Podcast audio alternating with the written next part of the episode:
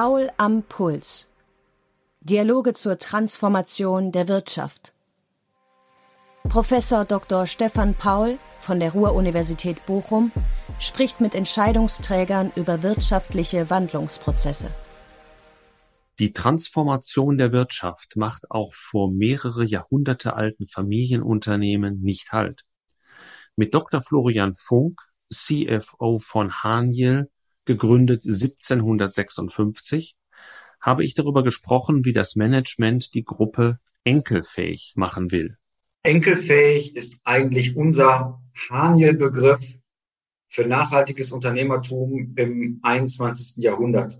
Und ähm, wenn wir ihn erklären, dann sagen wir, das bedeutet, wirtschaftlichen Erfolg durch ökologische und soziale Nachhaltigkeit zu erzielen.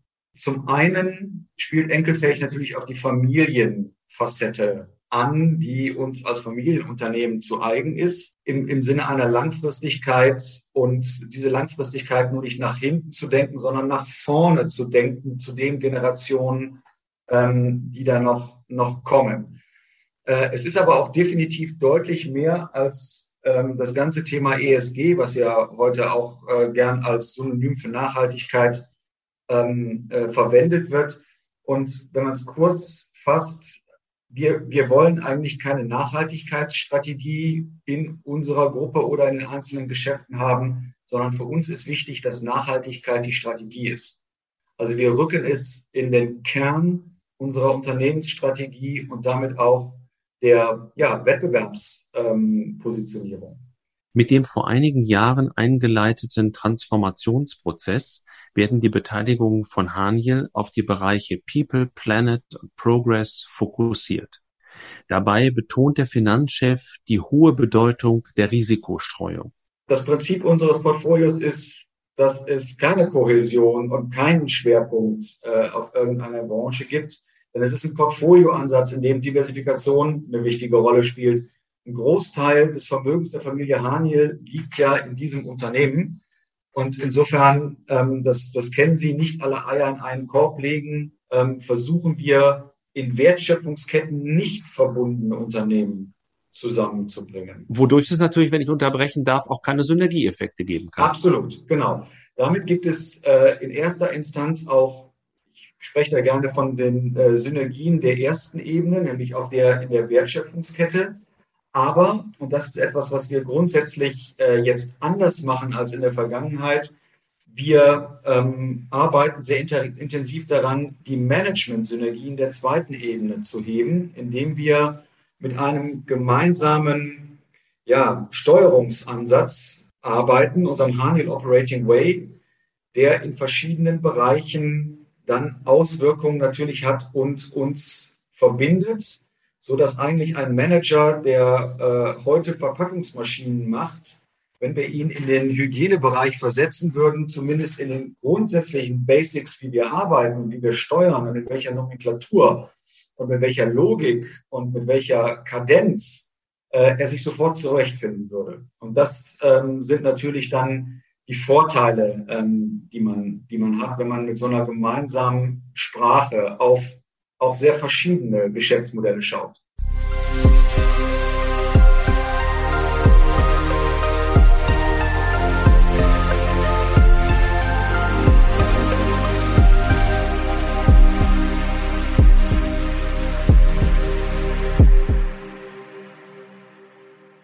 Ja, lieber Herr Dr. Funk, herzlich willkommen zu Paul am Puls. In unserem Podcast geht es ja um langfristige wirtschaftliche Transformationsprozesse.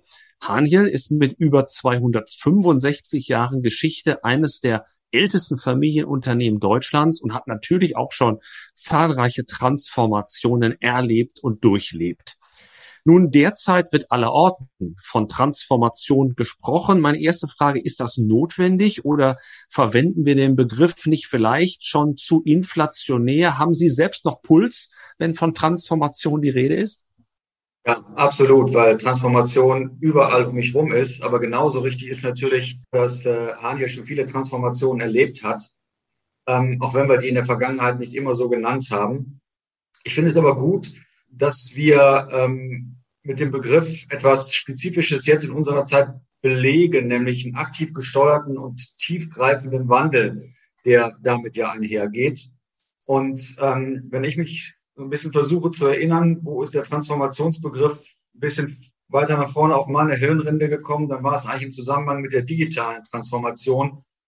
Und ich glaube, wir haben alle festgestellt, das war ein bisschen kurz gesprungen. Es ist sehr wichtig, dass wir uns auf diesen Weg gemacht haben. Aber wenn ich zumindest über Transformation spreche, dann meine ich eigentlich eine grundsätzlichere und tiefgreifendere Unternehmenstransformation, die die Geschäftsmodelle umfasst, die Führungsansätze und natürlich auch die Kultur. Sie haben sich ja 2019 zusammen mit Ihrem Kollegen und CEO Herrn Schmidt ein neues Transformationsprogramm vorgenommen, dessen Ziel lautet, und das fand ich besonders interessant, Haniel enkelfähig zu machen. Welche Ideen stecken hinter dem Konzept der Enkelfähigkeit? Ja, enkelfähig ist eigentlich unser Haniel-Begriff für nachhaltiges Unternehmertum im 21. Jahrhundert. Und ähm, wenn wir ihn erklären, dann sagen wir, das bedeutet wirtschaftlichen Erfolg durch ökologische und soziale Nachhaltigkeit zu erzielen. Und wenn man mal ein bisschen zurückdenkt ähm, an die ähm, Entstehung der Triple Bottom Line und wie die so langsam in der, ähm, in der Betriebswirtschaftslehre auch rezipiert wurde, ähm, dann kommt man so über mehrere Denkstufen. Am Anfang stand immer so der Trade-off zwischen Ökologie, Ökonomie im Mittelpunkt. Und in der nächsten Stufe hat man dann gesagt, nein, es muss eigentlich beides sein. Es muss eine Undenke sein in den drei Dimensionen der Triple Bottom Line. Und hinter Enkelfähig bei uns steckt noch mehr, wenn wir sagen, wirtschaftlicher Erfolg durch ökologische und soziale Nachhaltigkeit ist also eine Mittel-Zweck-Beziehung. Wir glauben also fest daran, dass wir durch eine klare Positionierung unserer Geschäfte und Geschäftsmodelle auf dem Thema ökologische und soziale Nachhaltigkeit auch die besten Geschäfte äh, im Endeffekt machen, auch wirtschaftlich. Jetzt haben wir diesen neuen Begriff der Nachhaltigkeit, aber es würde Haniel heute nicht mehr geben, wenn nicht schon ihre Vorgänger nachhaltig gearbeitet hätten.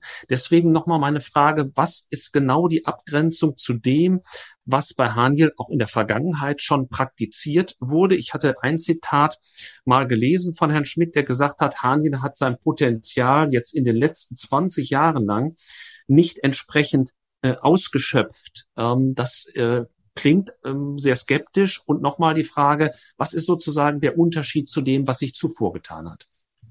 Also zunächst einmal muss man sagen, ähm, wenn wir kritisch auf unsere Vergangenheit schauen, dann ist es die ähm, mit Blick auf die 267-jährige Familiengeschichte und Unternehmensgeschichte eher jüngere Vergangenheit, also äh, die letzten anderthalb Jahrzehnte, ähm, die natürlich äh, geprägt waren ähm, sehr stark auch durch gewisse Entscheidungen, die in den 2000er Jahren ähm, getroffen wurden rund um unser Metro-Engagement, ähm, wo wir sagen müssen, dass ähm, in Hindsight war, war äh, eine schwierige Phase, durch die wir da durchgegangen sind.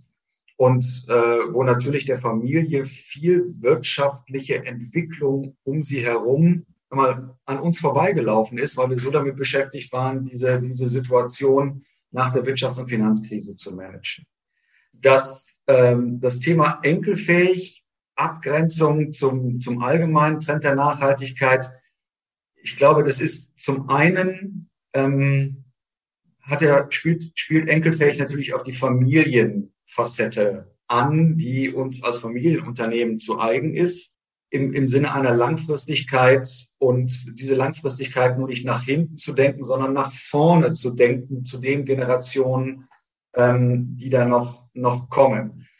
Äh, es ist aber auch definitiv deutlich mehr als das ganze Thema ESG, was ja heute auch äh, gern mhm. als Synonym für Nachhaltigkeit ähm, äh, verwendet wird. Und wenn man es kurz fasst, wir, wir wollen eigentlich keine Nachhaltigkeitsstrategie in unserer Gruppe oder in den einzelnen Geschäften haben, sondern für uns ist wichtig, dass Nachhaltigkeit die Strategie ist. Also wir rücken es in den Kern unserer Unternehmensstrategie und damit auch der ja, Wettbewerbspositionierung. Ähm, Welche äh, Investitionsentscheidungen oder auch Desinvestitionsentscheidungen haben denn bislang maßgeblich dazu beigetragen, dass Ihr Portfolio enkelfähiger wird oder geworden ist? Ja, zunächst muss man immer sagen, ähm, wir sind natürlich noch nicht am Ziel. Ähm, also Enkelfähigkeit beschreibt eine Reise ähm, und beschreibt jetzt nicht einen, einen aktuellen Zustand. Ich glaube aber, dass wir eigentlich äh, in die richtige Richtung gehen natürlich und das auch unsere Entscheidungen sichtbar machen. Also wir entwickeln unser Portfolio weg von stark, stark transaktional geprägten Geschäftsmodellen, wie beispielsweise der ELG, äh, hin zu Geschäftsmodellen mit ähm, Servicecharakter und multiplem Mehrwert, beispielsweise Bauwatch, also mobile Sicherheitslösungen ähm, an, an Baustellen, Thema Sicherheit, aber auch vor allen Dingen, man sieht es an unserem Investment in KMK Kinderzimmer, wo es ja darum geht, ähm, eine hochqualitative, frühkindliche Erziehung eigentlich für jedermann zu bieten. Also äh, nicht ähm, der, der teure Kindergarten für ähm, die Kinder der Besserverdienenden, sondern ein, ein sehr hochwertiges pädagogisches Konzept, was voll in die Flächenversorgung der Städte dann eingebunden ist. Und vielleicht erlauben Sie mir noch einen Punkt ähm, zum Thema ELG, weil das war eine äh, nicht unerhebliche jüngste Desinvestitionsentscheidung, die wir getätigt haben. Ähm, dieses Geschäftsmodell der ELG liegt uns natürlich mit dem Thema Enkelfähigkeit, weil es über das Rohstoffrecycling Nachhaltigkeitsgedanken eigentlich in der DNA des Geschäftsmodells eingebaut hat. Wir haben aber gesehen über die letzten ja, 10, 15 Jahre, dass dieses Geschäftsmodell ähm, so, wie wir es betreiben, einfach nicht seine Kapitalkosten verdienen kann. Und damit fehlt ein ganz wesentlicher Baustein der Enkelfähigkeit, denn es geht ja um auch die Gleichzeitigkeit von wirtschaftlichem Erfolg und äh, ökologischen und sozialen Themen, die dabei sind. Und an der Stelle fehlt halt ein ganz wichtiges Kriterium ähm, für ein weiteres ähm, Verbleiben in unserer Gruppe. Und diesen grundsätzlichen nachhaltigen Mehrwert auch ökonomisch zu heben, das wird jetzt der neue Eigentümer tun. Und das ist ja ein Stratege, der es genommen hat, wo es also ganz anders in die Wertschöpfungsketten eingebaut werden kann, das Geschäft. Mhm. Muss eigentlich jedes neue Investment von Anfang an dieses Kriterium der Enkelfähigkeit erfüllen oder können Sie sich auch ein Unternehmen vorstellen, das auf dem Weg dahin ist und das Sie genau auch ähm, entsprechend fokussiert weiterentwickeln?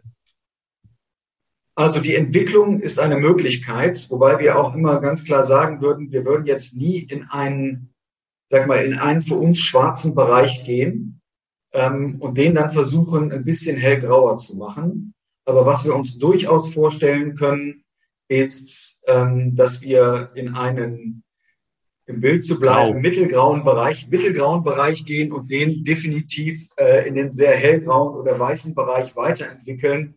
Ähm, und über die Positionierung dieses Unternehmens ähm, damit natürlich auch Wettbewerbsvorteile erzielen. Und da ist ähm, eigentlich Rovema ein gutes Beispiel. Das ein Verpackungsmaschinenhersteller. Verpackungen werden natürlich immer kritisch gesehen, ähm, aber ähm, sie haben natürlich auch äh, gewisse Vorteile in der Lebensmittelsicherheit und in der Langlebigkeit von Produkten dann im, im Lebensmitteleinzelhandel und es gibt ja einen großen Trend zur nachhaltigen Verpackung, aber nicht jede Maschine ist in der Lage, diese etwas anderen äh, Verpackungsstoffe auch zu verarbeiten. Und unsere ganz klare Strategie ist es, dieses Unternehmen so zu positionieren, dass wir der Marktführer sind, um nachhaltige Verpackungsstoffe dann auch professionell zum Produkt und dann das Produkt in den Handel bringen zu können. Idealerweise, idealerweise, Professor Paul, ist es aber so, dass wir ähm, ein Unternehmen finden, ähm, das von vornherein eine gewisse grüne DNA und einen gewissen Kern hat, den wir dann noch weiterentwickeln können. Grün ist ja auch ihre Hausfarbe, schon lange. Das passt also 100 Prozent. Äh, da hat man also schon an Anführungszeichen Schwarze getroffen, wann immer man das festgelegt hat. Äh, aber äh, viele unserer Hörer, glaube ich, kennen natürlich den Namen Haniel, aber kennen noch nicht so recht die Schwerpunkte des Portfolios. Ein paar Namen haben Sie gerade genannt, aber so von außen betrachtet wirkt das Portfolio zunächst mal bunt. Da ist ein, äh, ist ein Spieler aus dem Hygienebereich dabei. Äh, es geht um den Vertrieb von Büroartikeln, Verpackungsmaschinen. Was ist eigentlich genau sozusagen die Kohäsion in diesem Portfolio? Wie hängt das zusammen? Ja, das Prinzip unseres Portfolios ist, dass es keine Kohäsion und keinen Schwerpunkt äh, auf irgendeiner Branche gibt.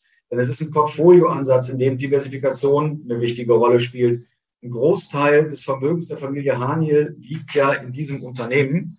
Und insofern, ähm, das, das kennen Sie, nicht alle Eier in einen Korb legen, ähm, versuchen wir ähm, in Wertschöpfungsketten nicht verbundene Unternehmen zusammenzubringen. Wodurch es natürlich, wenn ich unterbrechen darf, auch keine Synergieeffekte geben kann. Absolut, genau. Damit gibt es äh, in erster Instanz auch, ich spreche da gerne von den äh, Synergien der ersten Ebene, nämlich auf der in der Wertschöpfungskette. Aber, und das ist etwas, was wir grundsätzlich äh, jetzt anders machen als in der Vergangenheit, wir ähm, arbeiten sehr intensiv daran, die Management-Synergien der zweiten Ebene zu heben, indem wir mit einem gemeinsamen ja, Steuerungsansatz ähm, äh, arbeiten, unserem Haniel Operating Way, der in verschiedenen Bereichen dann Auswirkungen natürlich hat und uns verbindet so dass eigentlich ein Manager, der äh, heute Verpackungsmaschinen macht, wenn wir ihn in den Hygienebereich versetzen würden, zumindest in den grundsätzlichen Basics, wie wir arbeiten wie wir steuern und mit welcher Nomenklatur und mit welcher Logik und mit welcher Kadenz äh, er sich sofort zurechtfinden würde. Und das ähm, sind natürlich dann die Vorteile, ähm, die, man, die man hat, wenn man mit so einer gemeinsamen Sprache auf auch sehr verschiedene Geschäftsmodelle schaut. Mhm. Sie haben eben schon mal ein Unternehmen erwähnt, von dem Sie sich getrennt haben. Und natürlich muss ich auch die Frage stellen, nach 53 Jahren haben Sie sich von der Metro getrennt, also eine ganz langjährige Beteiligung, die man dann ähm, aufgegeben hat. Genauso gibt es ähm, andere Bereiche, da haben Sie gesagt, die sind ein Transformationsbereich bei uns, also auch potenzielle Trennungskandidaten. Können Sie vielleicht so ein bisschen beschreiben, was die Motive für Trennung sind, auch gerade im Metrofall? Ähm, also an der Stelle ähm, muss ich einmal kurz widersprechen, ähm, weil die Gruppierung von Geschäften in dem Bereich Transformation heißt nicht, dass sie aus dem Portfolio ausscheiden, sondern es heißt zunächst einmal nur, dass diese Geschäfte aktuell noch nicht eine Positionierung haben, die wir sagen, sie sind in unsere drei Stammsäulen People, Planet oder Progress einsortierbar. Mhm. Ja, so. Ähm, das ist der erste Punkt. Der zweite Punkt ist, ähm, wir sehen, dass gerade diese Modelle, TAC beispielsweise oder auch diese Economy, sehr viele gemeinsame Herausforderungen haben. Und insofern ist es auch sinnvoll, dass wir gemeinsam ein Team drauf, äh, drauf gucken lassen, weil es schon äh, verbunden ist und immer wieder die gleichen Themen äh, rund um den Mehrwerthandel auftauchen und die Frage, wie ist Nachhaltigkeit dort, dort zu positionieren. Wir sehen aber eigentlich für alle unsere äh, jetzt im Portfolio verbliebenen Transformationsbereiche deutliches Wertsteigerungspotenzial, was wir auch gemeinsam mit Ihnen heben wollen. Und ähm, natürlich ist es klar, dass wir das äh, entsprechend den, den, den Governance-Rahmenbedingungen, die wir finden, tun. Äh, Economy und Takt sind beides börsennotierte Aktiengesellschaften. Äh, an der einen Gesellschaft haben wir eine Mehrheit, an der anderen haben wir eine Minderheitsbeteiligung. Das setzt natürlich auch gewisse Rahmenbedingungen. Mhm. Äh, Sie haben eben schon mal den Namen eines äh, Herstellers von Verpackungsmaschinen erwähnt. Ich wollte generell noch mal fragen nach Robotik und Automatisierung. Welche weiteren Digitalisierungsthemen werden für Haniel perspektivisch an Bedeutung gewinnen? Wo wollen Sie dahin? Also zunächst einmal haben wir ja explizit einen unserer drei Investitionssäulen ähm, diesen Zukunftsthemen gewidmet, nämlich den Progress-Bereich. Ja? Ähm, und ähm, in diesem Progress-Bereich schauen wir uns äh, Robotik und Automatisierung als einen Schwerpunkt an. Das Industrial Internet of Things, also ähm, vom Sensor über die Controller bis hin zu den Steuerungseinheiten und wie diese miteinander verbunden werden, ähm, aber auch ähm, Industrial Equipment and Automation in gewissen, aus unserer Sicht interessanten Zukunftsbranchen wie Food and Beverage oder Pharma ähm, oder äh, Additive Manufacturing sind, sind Themen, die sich unsere Investment-Teams anschauen. Das ist aber nicht das Einzige, wo Digitalisierung eine Rolle spielt, weil wir natürlich auch in den anderen Investmentsäulen Themen haben, die, ich sag mal, higher tech sind. Wenn wir, wenn wir über Dekarbonisierung sprechen, jetzt im Planet-Bereich beispielsweise, oder mhm. wenn wir über dezentrale Energieversorgungskonzepte, Smart Mobility, Smart Logistics und Agriculture Tech sprechen, dann sind das alles Themen, die äh, eine nicht unerhebliche digitale Komponente haben, sodass heute äh, bei uns natürlich die äh, Mitarbeiterinnen und Mitarbeiter in den Teams ganz stark auch diese Digitalisierungsthemen immer mitdenken müssen. Wie stark sind denn diese drei Säulen, von denen Sie jetzt gesprochen haben, Progress, People, Planet, ähm, eben derzeit und äh, wie soll das, ähm, wie soll die Relation künftig aussehen? Also wir haben wir haben aktuell ein, nenn mal Portfolio Übergewicht, was den Wert unseres Portfolios angeht, im Planet-Bereich, dadurch, dass wir unseren, unser Hygiene- und ähm, Berufskleidungsgeschäft CWS dort äh, allokiert haben. Ähm, von der Anzahl der Geschäftsbereiche sind wir aktuell im People-Bereich schon sehr stark. Mhm. Und ähm, unser Ziel ist es aber nicht, vereinfacht gesagt, es muss in jeder Säule gleich viel drin sein, sondern ähm, wir, wir schichten entsprechend auch Kapazitäten um, je nachdem, wo auch entsprechende Opportunitäten entstehen, für uns zu investieren. Bei den Opportunitäten sind Sie ja nicht alleine auf der Welt, sondern Sie sind teilweise auch in Konkurrenz zu Fonds, die dort ihr Geld anlegen wollen und müssen. Und insofern, wie gehen Sie mit dieser Konkurrenzsituation um? Ist das immer Konkurrenz? Gibt es auch Kooperation mit anderen VC oder PE-Fonds? Also ich glaube, hier muss man grundsätzlich zwei, zwei Paar Schuhe unterscheiden. Ähm, das eine Paar Schuhe sind die Investments, die wir im sogenannten PPP Core Portfolio ähm, tätigen. Das sind unsere Mehrheitsbeteiligungen, die schon eine gewisse Reife auch äh, in den Unternehmen haben. Da gibt es natürlich zu PE äh, immer wieder ähm, deutliche Konkurrenzsituationen. Und ähm, da können wir aus den Erfahrungen heraus aber natürlich dadurch punkten, dass wir eine deutlich längerfristige Perspektive auf die mhm. Assets haben. Also wir sind gekommen, um zu bleiben und nicht gekommen, um irgendwann den Exit in drei bis fünf Jahren zu machen. Und zum anderen wir natürlich auch über, über unser Führungssystem und äh, die Art der Zusammenarbeit in der Gruppe nochmal mal Entwicklungsmehrwert ähm, für diese einzelnen Assets ähm, generieren können. Auf der anderen Seite haben wir einen zweiten Teil unseres Portfolios, der macht rund 10 Prozent an Wert aus, also rund 600 Millionen Euro. Den nennen wir äh, PPP Growth Plus. Und hier investieren wir gemeinsam ähm, mit Fonds auch in, sag mal, innovative Themen, weil wir festgestellt haben, dass äh, ein, ein Teaming mit diesem Ökosystem sehr, sehr hilfreich für beide Seiten äh, einfach ist. Es sind, es sind Win-Win-Situationen, die man dadurch kreiert. Äh, man kreiert Zugang, man kreiert Wissen. Und das ist, das ist für uns sehr wichtig. Und wir haben ganz grob gesprochen von diesen 600 Millionen 75 ähm, Prozent, die wir über Fonds investieren. Die müssen alle, sag mal, die Themen People, Planet oder Progress bespielen äh, in einem internationalen Umfeld. Aber wir haben uns auch 25 Prozent zur Seite gelegt, um Direct Investments zu machen. Ähm, eins, was wir äh, beispielsweise äh, vor einiger Zeit gemacht haben, ist das Investment in Infarm, was natürlich ähm, äh, sehr stark einzahlt äh, das ganze Thema Vertical Farming auf die Themen, die uns auch in größerem Rahmen äh, interessieren. Jetzt kann ich Sie als äh, Finanzer natürlich auch nicht ohne Frage zur Finanzierung lassen und anknüpfend an die Investitionsseite äh, frage ich jetzt, gibt es auch eine enkelfähige Finanzierung? Ja, ähm, aber ich würde mal sagen, enkelfähig 1.0. Ähm, insofern, als dass wir ein ähm, ein sehr stabiles und belastbares äh, Finanzierungskonstrukt sowohl auf der Eigenkapital- als auch auf der Fremdkapitalseite haben.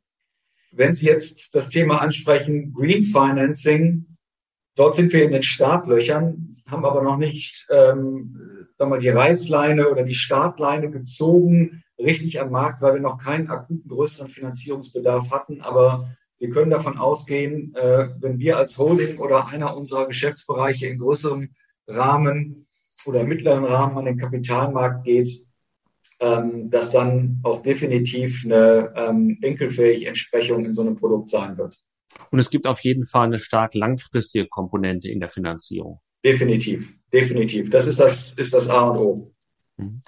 Ähm, jetzt komme ich nochmal auf den Charakter der Familienunternehmen, der ja auch sehr, sehr spannend ist. Ähm, es zeigen wissenschaftliche Untersuchungen, dass Familienunternehmen im Durchschnitt höhere Renditen erwirtschaften, auch mehr Arbeitsplätze schaffen als vom Geschäftsmodell, sofern das möglich ist, vergleichbare Unternehmen. Was sind aus Ihrer Sicht die zentralen Erfolgsfaktoren einerseits und andererseits, was sollten Familienunternehmen unbedingt vermeiden? Ja, ähm, das sind häufig die zwei Kehrseiten der gleichen Medaille. Also ich glaube, was ganz wichtig ist, ist, dass die Family Governance geregelt ist, also die innere Familienverfasstheit. Ähm, und ähm, unser ehemaliger Aufsichtsratsvorsitzender Franz Markus Haniel hat äh, immer gerne gesagt, denkt bitte daran, Eintracht ernährt, Zwietracht verzehrt.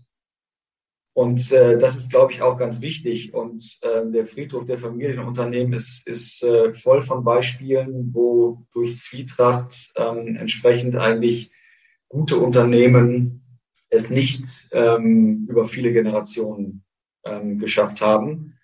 Und das ist, ein, das ist ein Punkt, der sich unsere Familie sehr, sehr aktiv annimmt und hier an ihrer Governance arbeitet und aber auch schon seit vielen Jahren ja ein Grundverständnis ähm, ihrer Rolle hat, dadurch, dass sie, wenn ich es richtig im Kopf habe, 1917 in die Statuten geschrieben hat, dass wir eine Trennung von Management und Kapital ähm, haben wollen. Das Zweite, neben dem Thema Family Governance, ist, glaube ich, das grundsätzliche ähm, Geschäftsmodell, wie ich das Unternehmen aufstelle. Also geht, glaube ich, dabei darum, dass man flexibel über den eigenen Tellerrand hinausschaut und nicht sagt, äh, das sind meine Leisten als Schuster und dabei bleibe ich auch, sondern dass man es auch erlaubt, sich aus dem Stammgeschäft weiterzuentwickeln. Ähm, und ich sehe das eigentlich, dass viele Unternehmer das in den letzten Jahren über ihre Family Offices auch sehr erfolgreich gespielt haben, indem sie sich äh, zunächst einmal kleiner unternehmerisch beteiligt haben, das dann immer größer geworden ist und daraus natürlich auch eine Diversifikation und damit auch eine Stabilisierungswirkung ähm, eintritt. Ähm, und wir bei Haniel haben eigentlich schon sehr früh, sag mal, Gedanken an, das ist unser Stammkern, den müssen wir erhalten, im Sinne von Unternehmen äh, davon losgelassen und sind eher zu einer Wertegemeinschaft ähm, dort gekommen und ähm, der Sicht, dass, dass die Haniel-Familie eine unternehmerische Familie ähm, sein will.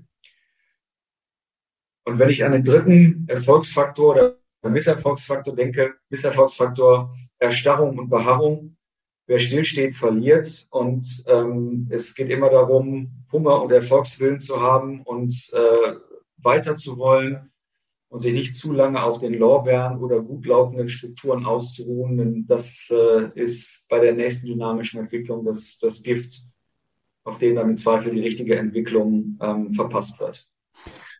Äh, aber ich kann mir vorstellen, dass es in einer Struktur, bei der es, glaube ich, noch 700 Familienmitglieder gibt, nicht ganz so einfach ist, auch Transformation überzeugend zu vermitteln. Da könnte man als Externer meinen, naja, in einer großen Publikumsaktiengesellschaft, ähm, wo Hauptversammlungen zwar stattfinden, aber wir wissen ja auch, welche Rolle die spielen, ähm, da, da sei das einfacher. Äh, also würden Sie sagen, dass Sie mehr Zeit auch, mehr Bemühungen einsetzen müssen, um Ihren Kurs der Transformation, also des Weggehens vom Vertrauten der Familie ähm, überzeugend äh, zu kommunizieren? Ja, definitiv, äh, Professor Paul, wobei das nicht ein Müssen ist, sondern ein Wollen, weil es ja nur in unserem eigenen Interesse ist, die Familie auch ähm, mitzunehmen auf den Kurs. Und ähm, Sie hatten eingangs äh, das Jahr 2017 und unseren Trans unser Transformationsprojekt erwähnt. Und zwar ist hier ganz wichtig, dass das nicht irgendwie ähm, von, von uns äh, im Unternehmen erdacht wird und dann irgendwann verkündet wird, sondern dass wir sehr eng auch mit der Familie und den entsprechenden Gremien zusammenarbeiten und hier auch in einer sehr engen Taktung die, die Abstimmung suchen. Ja, sowohl mit der Familie äh, als auch beispielsweise äh, der stellvertretende Aufsichtsratsvorsitzende und Vertreter der Arbeitnehmerbank war in dieser, ja, man kann fast sagen, zweiwöchentlichen Arbeitsgruppe vertreten, wo wir äh, immer wieder das Bild feiner geschärft haben und ausgearbeitet haben und uns Feedback eingeholt haben. Und das, äh, das schafft natürlich Vertrauen und schafft Sicherheit und es ist super effizient gewesen, ähm, weil wir immer direkt äh, nachsteuern konnten und, und das Feedback äh, bekommen haben. Was natürlich jetzt die Herausforderung ist, äh, bei aller Abstimmung mit, mit äh, wichtigen Gremien oder Gremienteilen, ist das auch in die Breite zu tragen. Und äh, diese Transformation erlebbar und sichtbar zu machen. Und da hat natürlich Corona ja alles andere als geholfen. Äh, toi, toi, toi, hoffentlich findet unsere nächste Gesellschafterversammlung jetzt im April statt, Ende April 2022. Äh, die Gesellschafter waren in Person das letzte Mal im April 2019 zusammen. Und dazwischen ist sehr, sehr viel passiert. Ich will nicht sagen, es ist ein neues Unternehmen geworden, aber ähm, äh, zumindest äh, war es eine sehr ereignisreiche Zeit für das Portfolio und für das Unternehmen und für die Kultur. Und insofern freuen wir uns jetzt darauf, auch wieder ein bisschen den Look and Feel ähm, zu ermöglichen, wobei wir auch in der Corona-Zeit sehr viel mit virtuellen Formaten äh, gearbeitet haben. Wir haben äh, Expertenpanels gemacht, weil natürlich auch in so einer großen Familie äh, sehr viele kluge Leute sind, die sich mit gewissen Themen um Transformation, um Nachhaltigkeit beschäftigen und die auch ohne Vorstand oder Geschäftsführungsmitglieder einfach mal in den Kontakt zu unseren Experten zu bringen. Das äh, sind, glaube ich, viele Ansätze, die dabei geholfen haben, das zu transportieren. Man liest, dass es bei Ihnen ein mittelfristiges Wertsteigerungsziel gibt, eine Rendite von neun Prozent PA. Wie kommt man auf diese Zahl? Ja, erstmal sind mindestens neun Prozent. es sind mindestens neun Prozent und äh, die Rendite ähm, äh, bezieht sich auf die Kennzahl Total Shareholder Return, also äh, Wertsteigerung äh, des Unternehmens inklusive der gezahlten Dividenden äh, an die Gesellschafter. Ja, wie kommen wir da drauf? Das Unternehmen kann eigentlich nur dann erfolgreich sein oder der Erfolg spiegelt sich im Wert des Unternehmens wieder. Äh, insofern lag es für uns nahe, äh, dann auch wertorientiert zu steuern anhand des TSR. Und wir haben uns einfach überlegt, was sind denn äh, die Alternativen äh, für ein Familienmitglied, wenn die Familie irgendwann sagen würde, äh, wir wollen nicht mehr in Anführungszeichen. Ähm, und äh, das sind klassischerweise natürlich die Renditen auf Aktienindizes. Und wenn Sie sich äh, lange Reihen anschauen, äh, europäischer äh, Aktienindizes oder auch nordamerikanische Aktienindizes über 20, 30, 50 Jahre, wir haben da verschiedene Zeitreihen, dann sieht man in Europa Durchschnittsrenditen, die so zwischen 6, 7, 8 Prozent liegen und in äh, Nordamerika, Amerika ähm, 8 bis 9 Prozent. Und da wir ein bisschen besser sein wollen, haben wir gesagt, mindestens 9 Prozent sollen es sein. Und offenbar ist die Familie auch damit einverstanden, sonst würden die sich melden. Ja. Ähm, Familienunternehmen, so sagt man auch, besäßen eine eigene DNA. Jetzt würde mich noch interessieren, ähm, kann man das auch an der Unternehmenskultur und der Führung festmachen? Und inwiefern ließ sich das auch vereinbaren mit dem Personalabbau, der ja auch mit der Transformation einherging und geht? Ja, also zunächst einmal äh, eigene DNA, ja, natürlich. Ähm, gerade dann, wenn das Unternehmen schon so lange existiert. Und wir als Familienunternehmen denken natürlich in Generationen, da wieder der Bezug zu enkelfähig. Und das bringt natürlich auch eine gewisse Widerstandsfähigkeit und, und, und Stabilität. Ähm, der Vorteil ist, wir müssen nicht wie ein kapitalmarktorientiertes Unternehmen in, in Quartalszyklen denken, sondern äh, wir sind wirklich auf langfristige äh, Wert- und Werteerzielung aus. Und ähm, in der Geschichte des Unternehmens ist immer wieder klar geworden, dass es mutige unternehmerische Entscheidungen waren, die neue Tore aufgemacht haben. ähm, die dann, sag mal, wieder für eine gewisse Phase äh, uns als Unternehmen weitergetragen und entwickelt haben. Ob das jetzt Franz Haniel ist, der die Mergelschicht durchbrochen hat und damit die entsprechende Fettkohle im 19. Jahrhundert äh, für die Industrialisierung des Ruhrgebiets äh, geschaffen hat oder ähm, das Management, was damals in den 60er Jahren einem jungen Otto Beisheim äh, Geld in die Hand gedrückt hat, ähm, um zu sagen, Mensch, das hört sich wirklich klasse an mit dem Metro Cash and Carry Konzept. Das sind, das sind die Themen und die Geschichten, die natürlich unsere DNA ausmachen und ähm, die uns äh, jetzt natürlich auch antreiben in dieser Phase, wo es daraus darum geht, dieses Unternehmen auf eine, ja, auf eine neue ähm, auf eine neue Umlaufbahn und eine neue Höhe auch der, der ähm, nachhaltigen Entwicklung zu bringen. Aber Familienunternehmen heißt nicht Familie in dem Sinne, dass man das Ökonomische so weit zurückstellt, dass man sagt, es gibt gar keine Entlassungen oder Personalabbau, um es mal Nein. so zu formulieren, sondern auch da muss man eben äh, wirtschaftlich denken. Ja, absolut. Also es geht, äh, es geht uns darum, ähm, natürlich, dass wir unsere Unternehmen gesund erhalten und sie auch entsprechend anpassen, was äh, immer wieder auch zu entsprechenden ähm, Maßnahmen, Personalmaßnahmen führt.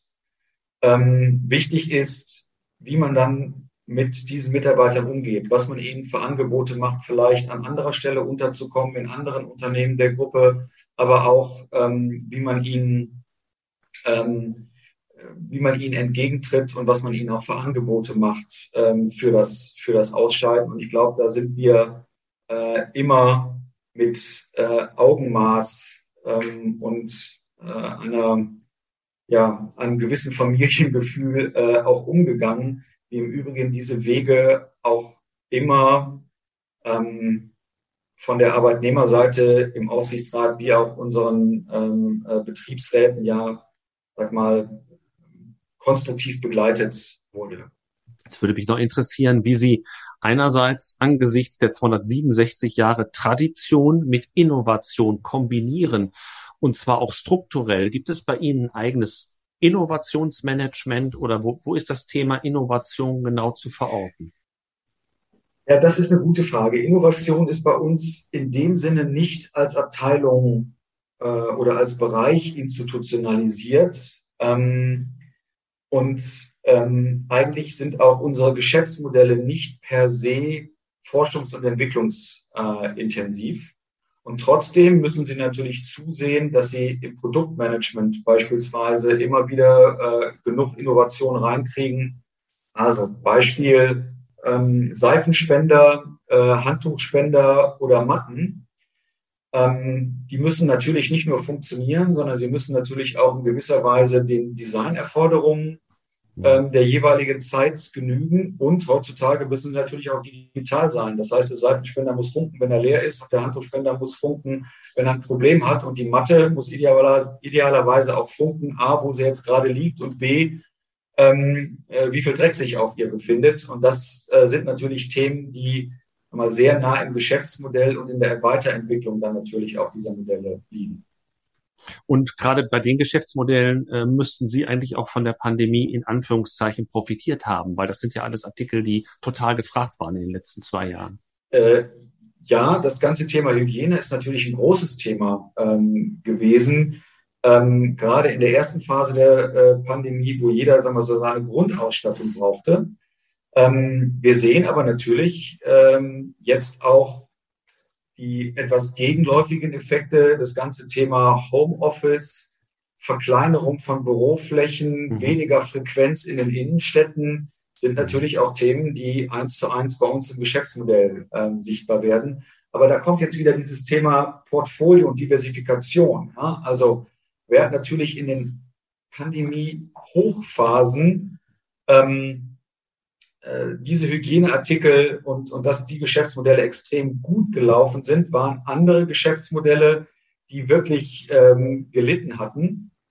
Beispielsweise ähm, unser äh, B2B-Geschäft rund um Betriebsausstattung, weil darum ging es dann in, de, in dem Moment nicht, nicht unbedingt, äh, sich neue Schreibtischstühle und Schreibtische zu kaufen.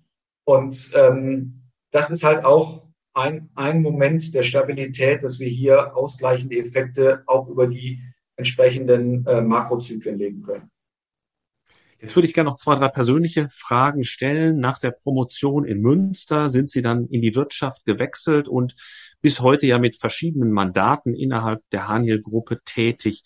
Welche andere Branche oder Tätigkeit hätte Sie alternativ gereizt? Also das Schöne an Haniel ist ja, dass man das Unternehmen nicht einer Branche zuordnen kann. Und ähm, ich habe das sehr schnell gelernt, als ich dann 99 an Bord gekommen bin, dass wirklich jede Branche, in die ich da reingeworfen wurde, ungemein spannend ist, wenn man nur mal in sie eintaucht. Es gibt keine langweiligen Geschäftsmodelle. Hm. Und ich glaube, irgendeine Zeitung ähm, hat das auch als Slogan, nichts ist so spannend wie die Wirtschaft und es ist auch wirklich so. Von daher ähm, stand ich und stehe auch heute immer noch neuen und mir unbekannten Geschäftsmodellen immer sehr neugierig gegenüber und äh, das ist es eigentlich grundsätzlich, was, was mich reizt, äh, neuen Input zu kriegen und äh, das Denken ähm, und das Management weiterzuentwickeln. Und mit Blick auf andere Tätigkeiten, also ich glaube, dass ich mit ähm, meinen, meinen Anlagen ganz gut im Finanzbereich verortet bin und ähm, ja, das ist eine, das ist eine gute Homebase, ähm, auf der ich mich sehr wohlfühle und das immer wieder äh, neue Erleben von Geschäftsmodellen, ist das der Teil Ihrer Arbeit, der Ihnen am meisten Freude bereitet? Äh, ehrlich gesagt ja, weil das die intellektuelle Challenge ist, wenn Sie irgendwas Neues auf den Tisch bekommen und äh, sich dann dort relativ zügig eingraben müssen. Und wenn das dann noch in einen wirklichen Deal-Prozess geht, ähm, dann, dann sind das die, die Dinge, die wirklich enorm Freude machen, weil sie mit ähm, natürlich äh, super Leuten bei uns im Team zusammenarbeiten können und sich in der kompletten Breite einmal in Themen reinfräsen. Das sind keine Piekser irgendwo, auch nicht mit langen Nadeln, sondern da geht es ja wirklich dann rum, auf breiter Front äh, so ein Thema durchzuarbeiten. Und das ist, wenn das dann noch von Erfolg gekrönt ist, wie es bei uns im letzten Jahr war mit den Akquisitionen von Bauwatch und KMK Kinderzimmer, umso besser. Es muss ja jeder im Laufe seiner Berufstätigkeit seine eigenen Erfahrungen machen, aber gibt es vielleicht einen Hinweis oder einen Tipp, den Sie geben können, den Sie selbst schon gerne früher erhalten hätten? Also ich glaube, das, was, was ich erst spät kennen und schätzen gelernt habe, ist ähm, der Wert von Feedback. Ähm, und ich kann den jüngeren Generationen jetzt nur raten, so früh wie möglich und so oft wie möglich nach Feedback fragen. Und auf der anderen Seite, wenn man mit Leuten zusammenarbeitet, in Teams, in Projekten, ähm, von denen man sagt, Mensch, das sind gute Leute, für die arbeite ich gerne, sich wirklich genau zu überlegen, zu überlegen warum arbeite ich eigentlich gerne für die und sich das dann anzueignen und selber aktiv auf die Festplatte äh, zu schreiben. Welche Eigenschaften und Fähigkeiten würden Sie sagen, äh, spielen für diejenigen, die jetzt bald ins Berufsleben eintreten, in Zukunft eine größere Rolle noch als heute? Was ist besonders wichtig? Ich glaube ehrlich gesagt nicht, dass es Fertigkeiten und Fähigkeiten mhm. ähm, sind. Ähm, das, das ist gut und wichtig und ich finde, unsere Hochschulen leisten, leisten einen super Beitrag.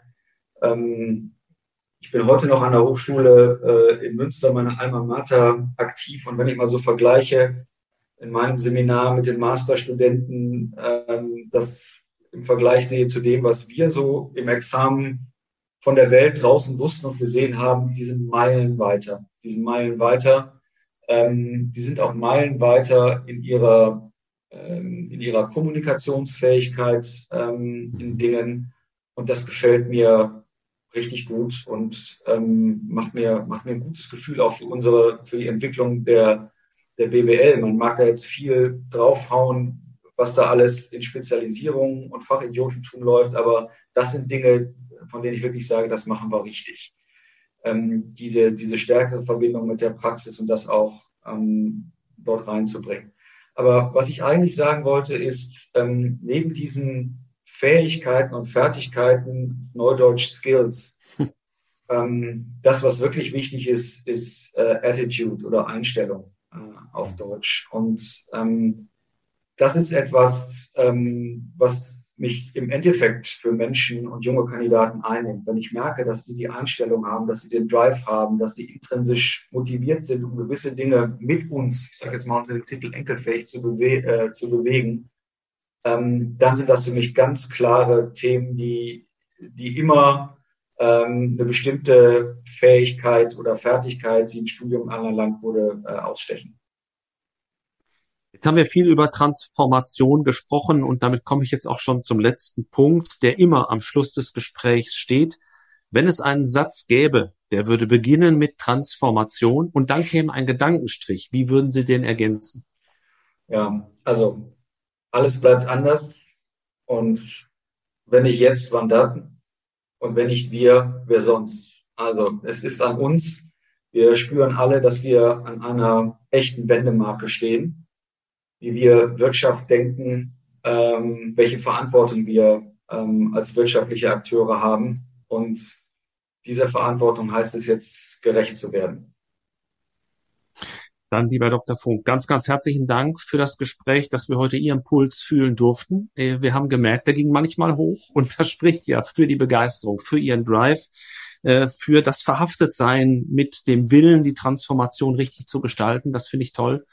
Und ich darf Ihnen für Ihr Unternehmen, aber auch für Sie persönlich in dieser Transformationszeit alles Gute wünschen. Herzlichen Dank nochmal. Vielen Dank, Herr Professor Paul. Hat Spaß gemacht. Danke, alles Gute.